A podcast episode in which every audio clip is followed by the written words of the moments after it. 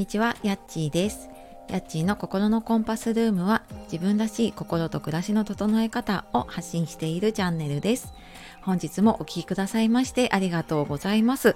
えー、週の後半木曜日ですね、いかがお過ごしでしょうか？えー、ちょっと私はですね予定外にあの小学生の息子のお弁当作りが2日連続入っておりましてなんだか朝からですね慣れない作業にはいちょっとですねぐったりとしているところですが頑張っていきましょう。で、えー、今日はですねえーと、昨日おとといかなあのデジタル就活の配信をさせていただいてであのそれを聞いてくださったバザールさんバザールの英語の話で配信されているバザールさんが、えーと、そのデジタル就活のことについてお話をされていたのでちょっとねそのことも、えー、交えながら、えーと、ちょっとこれに関連するエンディングノートの話もね少しできればなと思ったので、えー、よかったらお付き合いください。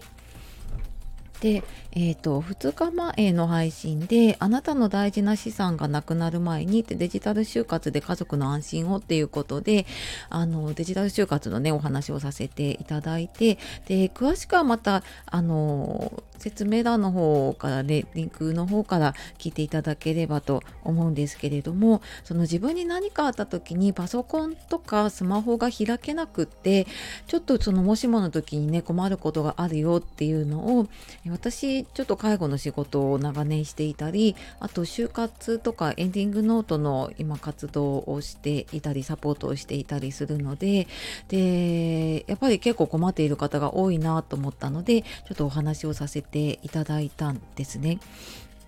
であそうあのなんかこの配信がね今朝見たらえっと、トップページのカテゴリーの方に、えっと、入れていただいててあの本当にありがたいなと思って いるんですけれどもでごめんなさいちょっと話戻るとですねあのっていうのを聞いてでバザールさんがねあのレターをくださってでこのことをちょっとお話ししたいんですけどっていうことでねあのお話をいただいて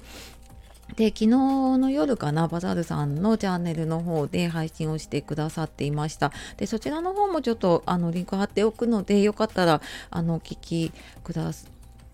さいというか、はい、あの聞いていただきたいなと思います。で、あの英語がすごく 私英語喋れないので英語がすごい喋れる方羨ましいんですけど、はい、あの英語を真面目ながらねお話をされている本当に素敵なあのチャンネルで、私も最近フォローさせていただいたんですけれども、あのまあそんなねバザールさんがやっぱりなんかこれはあのやらなきゃっていうことで、そのまあ、スマホとかの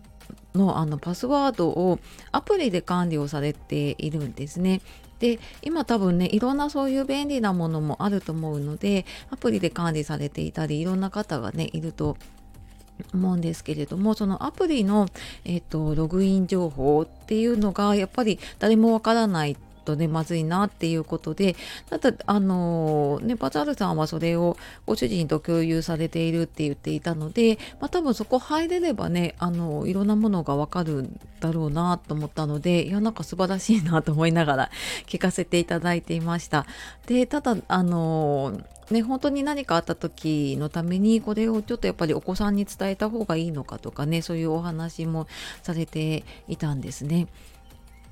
であの私はっていうとそんなにすごいあの完璧にエンディングノートを書いてますっていうわけではないんですけれどもただあのもしもあの私に何かあった時にはここに書いてあるからねっていうことは伝えてあってでそこにそのスマホとパソコンのログインの情報は書いてあったりで他のものを私あのなんかこうメモとかに結構 ID とかパスワード書いてるんですけどそれはちょっと一緒に入れない方がいいなと思ったのでちょっと別の貴重品とかあるところに、えっと、書いたものをちょっと封筒に入れて置いておいたりしていますね。で大体あのこことここを見てもらえれば大事なものが置いてあるよっていう場所は伝えてあります。で、まあ、そんな感じでやっていてあの私エンディングノートをもうねなんか書いた方がいいですか？とか、まあ、自分もそうだしね親にも書いてもらった方がいいですか？っていうご質問もよく受けるんですね。で、まあ、もちろんあの書いてあった方がねその自分自身もその棚卸しの整理にもなるしでやっぱり残された人もパッて見てあの情報が1箇所でわかるってすごくありがたいんですよね。でとは言ってもなんかすごいこう書くぞってなると 意気込んじゃって先延ばししちゃうと思うので あの私がね書いているのは、えっと、国用あのノートのね会社の国用で出しているエンディングノート多分調べていただければ出ると思うんですけれどもでそれを本当微暴録代わりに自分の口座だったりとかあと引き落とし何があるとか保険何入っているとかそういうのをもうなんか本当自分の覚書の代わりにもなるのでと思って書いたりしています。であのなんかエンディングノートやっぱり書き上げてる方って 2%3% ってほんと少ないんですね。でなんで書けないかっていうとやっぱり自分の中で何が大事かちょっと整理ができていなかったりで私もやっぱり書けなかったんですよ最初。でなんかそれはん何を残していきたいのかとか何を家族に伝えたらいいかっていうのが全然分かんなかったんですね。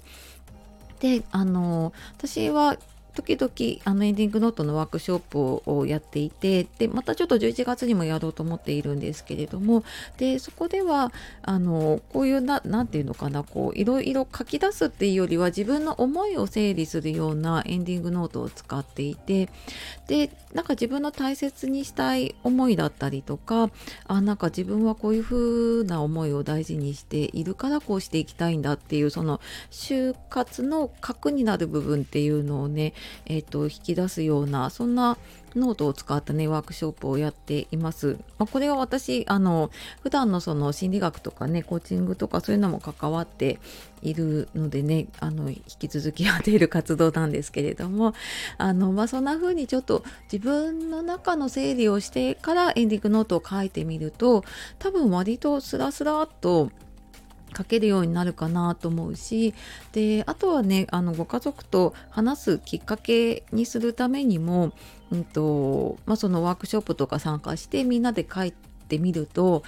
あのこういうのをやってきたよっていうことで家族に言いやすいっていうこともよく言われるんですね。でまあその後ご夫婦で参加していただいたりとかしているんですけどそんな何かのねきっかけになったらいいなと思ってやっているので、えー、よかったらまたあの公式 LINE とかメルマガの方であのご案内の方を多分先にねあの送らせていただくので、えー、と説明欄の方からそちらの方を見ていただけると嬉しいです。はいというわけで、えー、今日はね先日のデジタル就活の話、まあ、バザールさんのね準備されている話とあとエンディングノートの話をさせていただきました、えー、本日もお聴きくださいましてありがとうございました。では素敵な一日をお過ごしください。さよなら。またね